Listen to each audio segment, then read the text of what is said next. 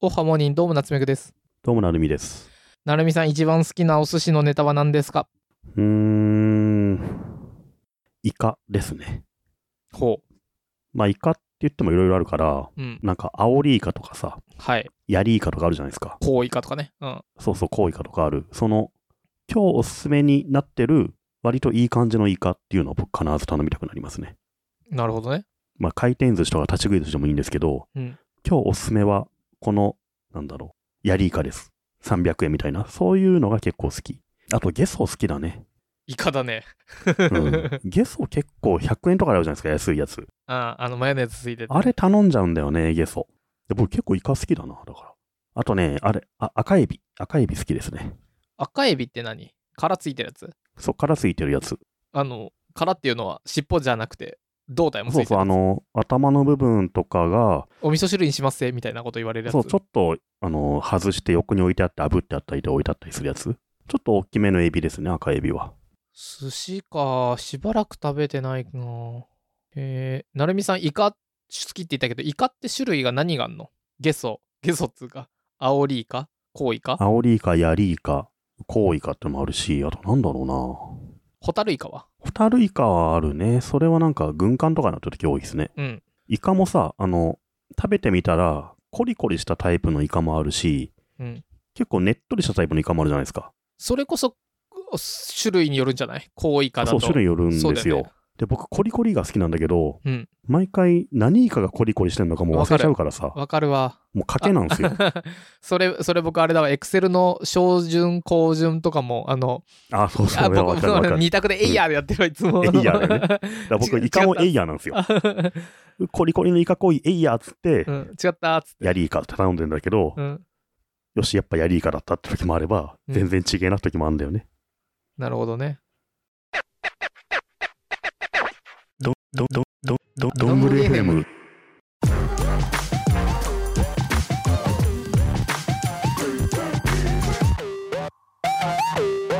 お便りが来ております。ラジオネーム、おいむさん。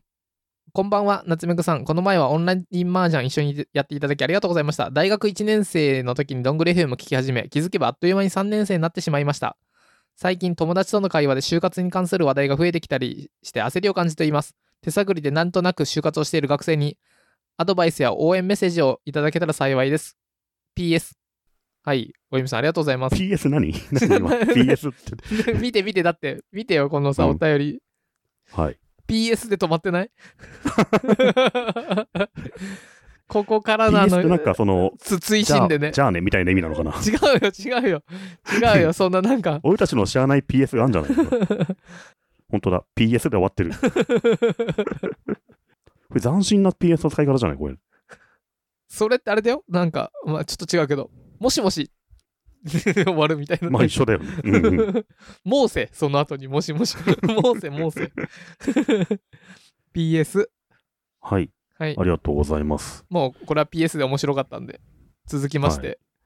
嘘嘘嘘嘘嘘嘘なんだっけで、この人はあれですか夏目さんの友達かなんかですかオンラインマージャンやってる。いや、あれじゃないですか。成井さんもあったでしょあの人だよ、多分。なんか、うんこのああれ話がか。。ポッドキャストウィークエンドそうでそうそうそお会いしたうんこの話が大好きな 大学生ですね。う。すごい。もう就職時期ですかあの人も。大学入りましたから。はいはい。もう3年生か。で、就活にしてる、なんとなく就活してる学生にアドバイスや応援メッセージ。だってさ、うんこれ夏目さんの専門領域じゃないですか、こういうのっていうのは。あるんですか、こういう時なんか言うことっていうのは。うーん、なんだろう。なんだろうな。皆さんが希望する就職先に行けることいをやそういうのいらないんですよ。応援していますそういうんじゃなくていい。企業にいい企業悪い企業上も下もありませんあなたと出会いこの一期一会その一つ一つの企業と素晴らしい出会いになることを祈っておりますフォロー your heart みたいなこういう感じまあね今時の就活とかもう全然もうさすがにさ我らもうそういうのをは昔まださどんぐり始めた頃は僕らもいけたじゃんうん。もう無理いよや。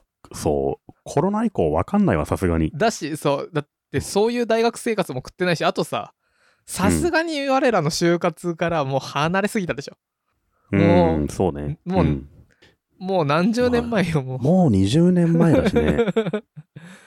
うんえでも今のさ、就活生って、それこそチャット GPT とかで自分の志望動機とか、ああいう志望動機とか書くのがね、なんかそういうのは OK ですみたいな会社がいくつかあったね。ああ、むしろそういうの使ってこいみたいなのあんのかね。うん。就活ね。まあもうす、よくわからんけど、ど、どっか光るといい っすね。 みたいになるよね。うん。えー、でももう高校生でどんぐり聞き始めるみたいな人が大学卒業するみたいなさ、もうんう時代の流れを感じますな。感じるよなうん。だってこないださう、ん。何文学部に行くのを親に心配されたっていう女の子もさ、高校生の女の子もうはすぐ就職ですよ、これ もう。我々がずっと同じとこいるのに、みんなどんどん先へ行ってい育くってい。くよ。あー大丈夫。知ってますかこのままここにいると、いつかみんなまた戻ってくるんです。この場所に地。球は丸いからね、一周してくるか らね。そうなんです。そこでまたいい出会いになれたらいいなと思い、ずっとこの場所でいます。周回遅れではありません。 えーまあ、頑張ってください。うん、まあ、就活も楽しいっすよ。うん、まあ、頑張ってくださうい。ん。うん。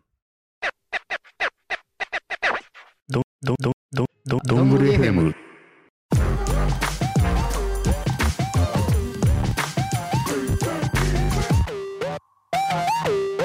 はい、続きまして、ラジオネーム猫さん。なるみさん、なぜむぐさん、お二人とも体調いかがですかさて、最近少し困っていることがあり、お便りしました。小6の息子のことですが、生まれつき体が弱く、外遊びやスポーツがあまりできないので、友達ともゲームで遊び、習い事もプログラミングですと。アモンガスも大好きで、小学生限定でオンラインで遊んだりしてました。息子は楽しんでるんですが、すべて PC 画面を使うため、最近頭痛や目の痛みに悩まされてます。なるみさん、なつめぐさん、小中学生男子が PC を使わず室内でできるおすすめの遊びはないでしょうか息子はか料理やカラオケも好きですが、私とやるのはつまらないみたいです。私自身小さい頃は外遊び、それ以降は女子同士のおしゃべりが好きだったので、正直室内遊びがよくわかりません。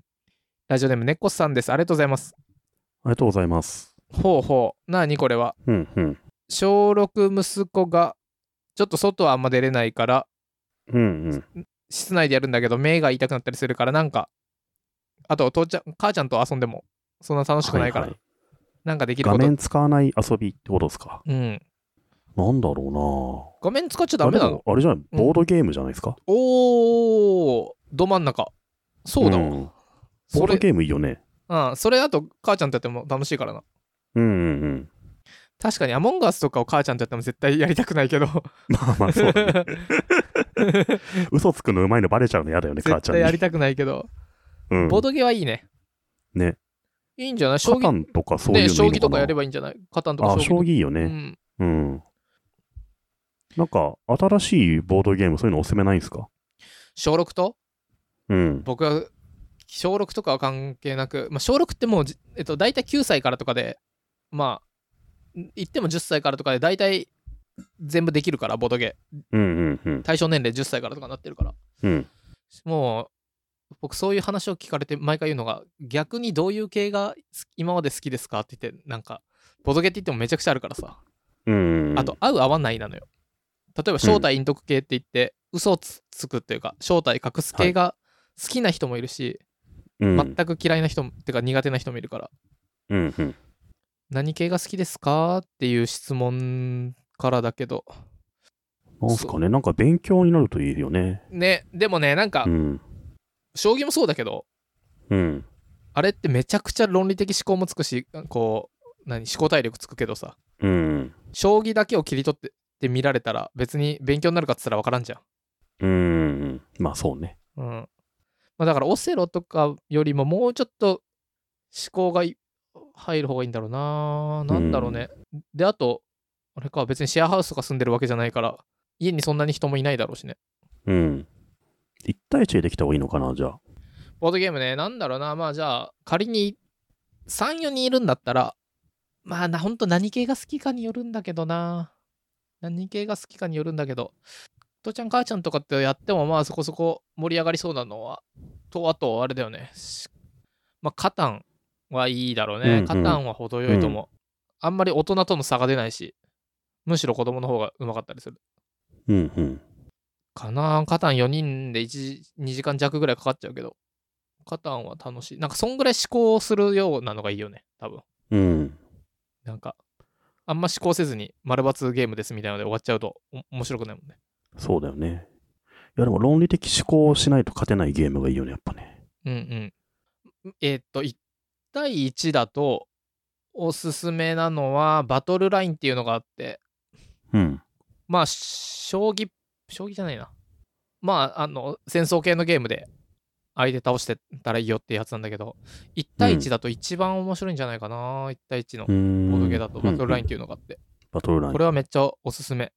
そう、別に大人でも子供でもあんま関係ない。てかもう、ボードゲーってあんま関係ないよな、大人と子供。うん。うん。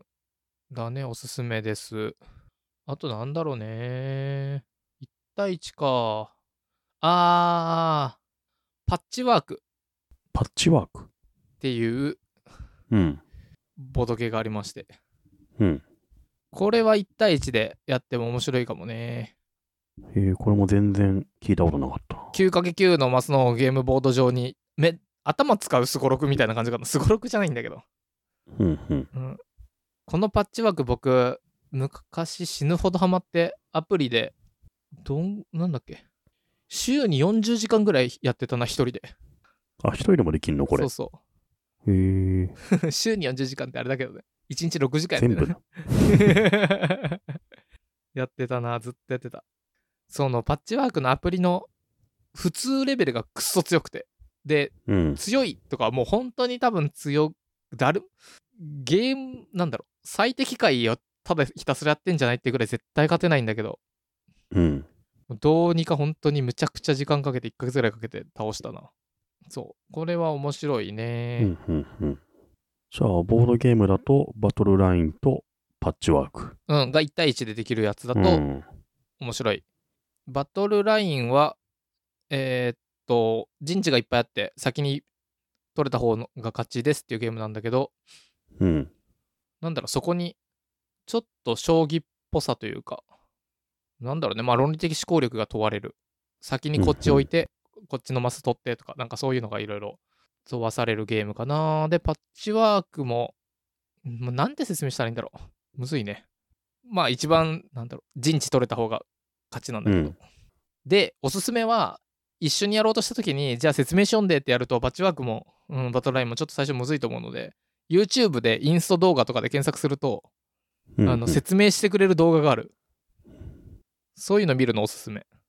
うん。誰かが説明してくれないと分かんないじゃん。確かに。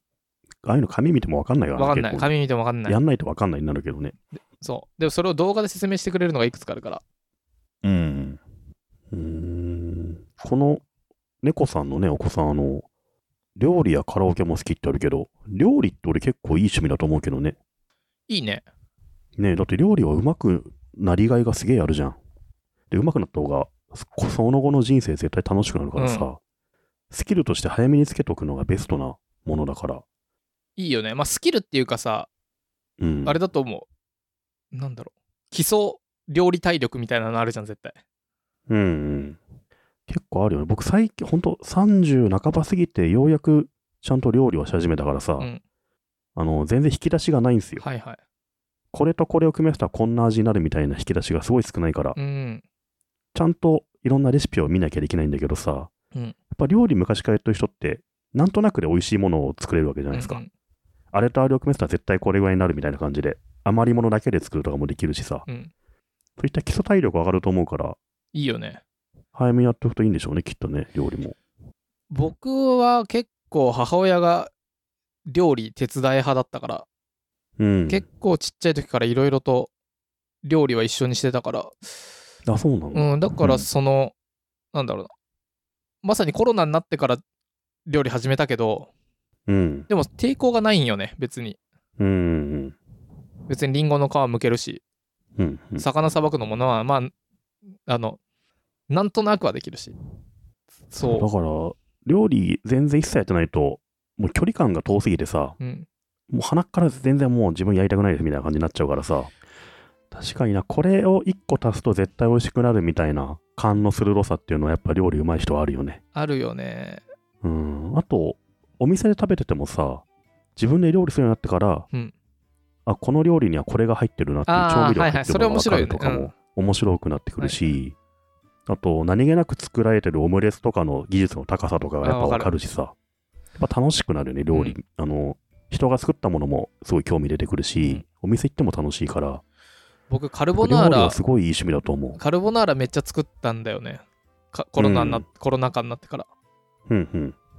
で、リュウジの見てめっちゃ作るようになったんだけど、そしたら、外出したら、今まではパスタの何ミートソース以外は別にあんまり違いが分かんなかったんだけど、何を書いてあるか分かんなかったんだけど、うん、ちゃんとカルボナーラ頼んで、あこれは卵いい感じにやってるなとか、生クリーム結構使ってるなとそかうね、うん。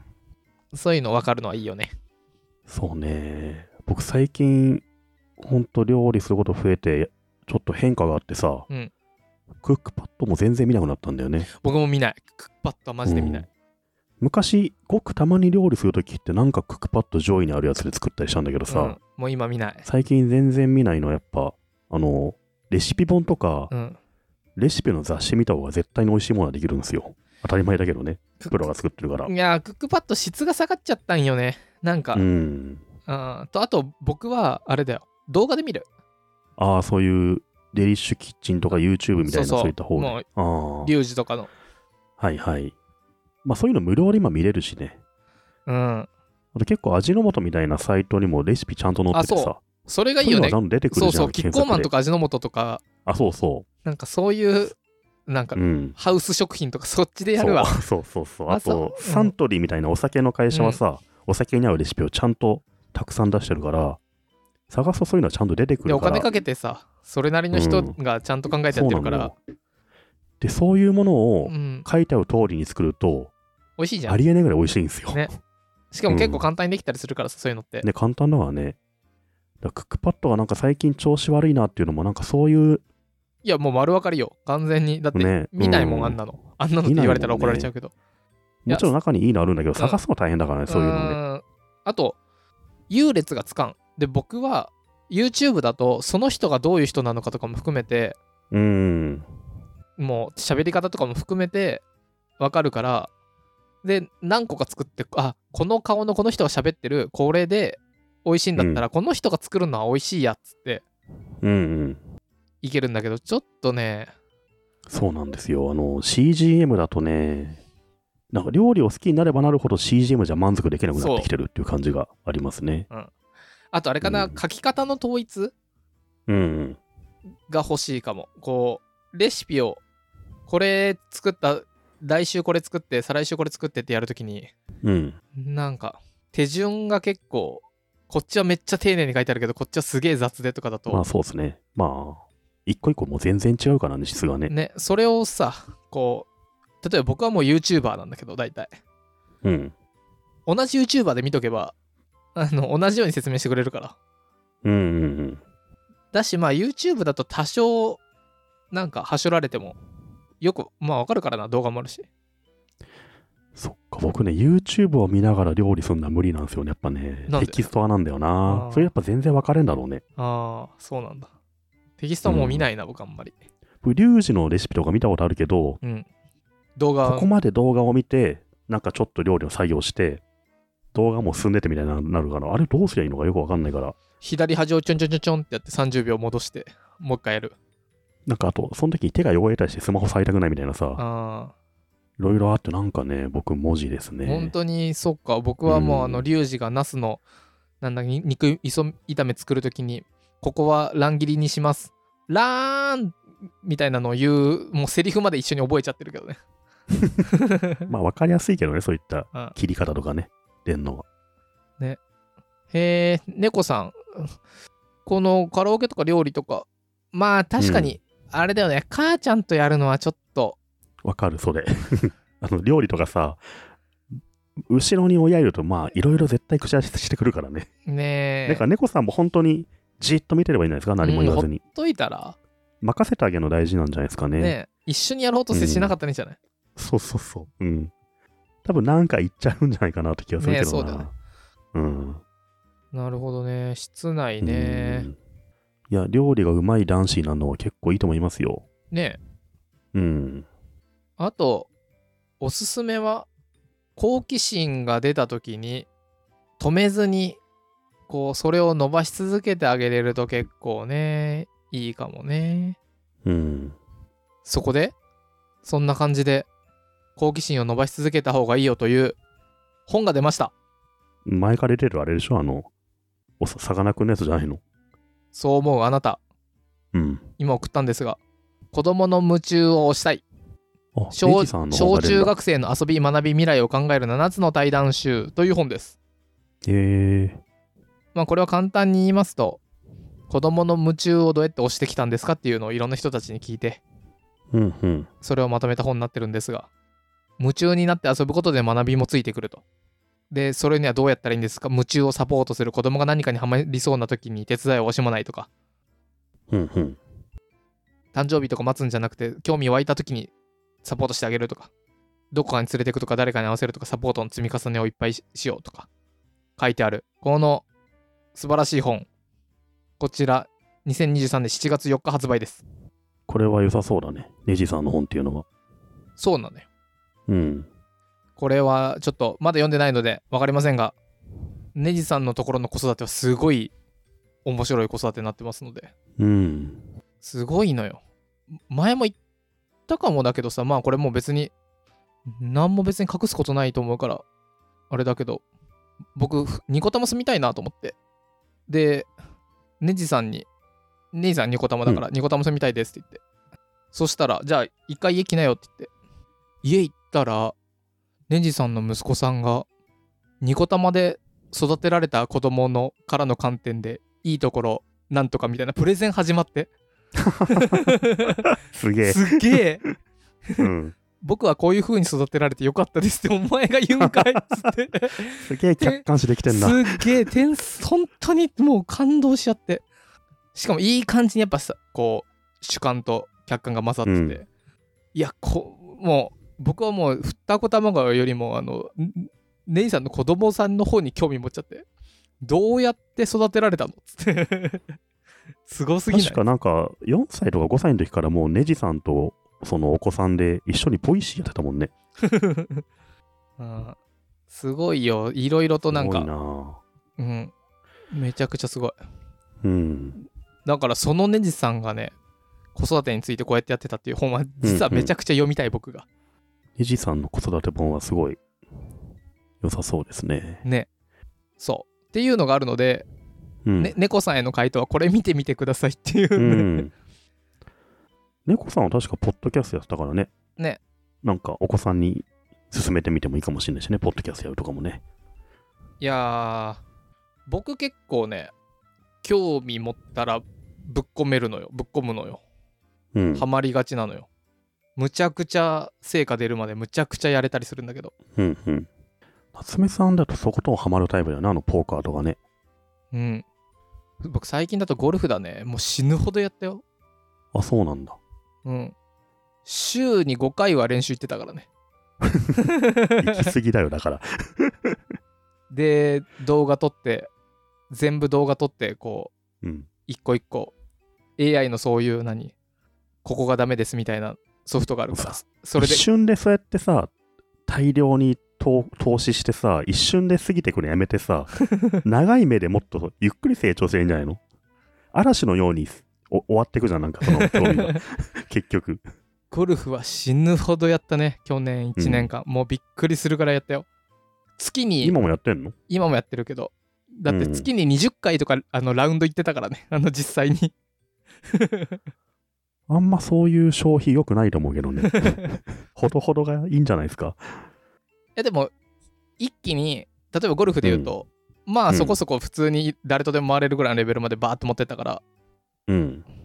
ゴルフってねこう100切るみたいなのが1個すまあ数が少ない方がいいんだけど100切れると、うんうんまあ初心者脱出したよねぐらいのなんかそういう感じになるっちゃなるで大体それが3年で切れますぐらいので切ったことあるのはゴルファー全体の30%ですみたいなあ、結構むずいの、それって。そうそうな100切るっていうそのうは。そうなんかそういうようなデータがあってえー、うんうん。僕それの3年っていうのもう3ヶ月でやったからねそうなの、すご いね。そうそうとかにバーって一気になると、こっから先、一生さ、あの誰とでも回れるからそれはそれでいいなと思ってる、うん、こう徐々に上手くなっていくんじゃなくて今なんかすごいお面白い人とゴルフ行きましょうって言われたらいけるからねうんうんあいやそう100ぐらいいかないとなかなか外でプレイできないんだ。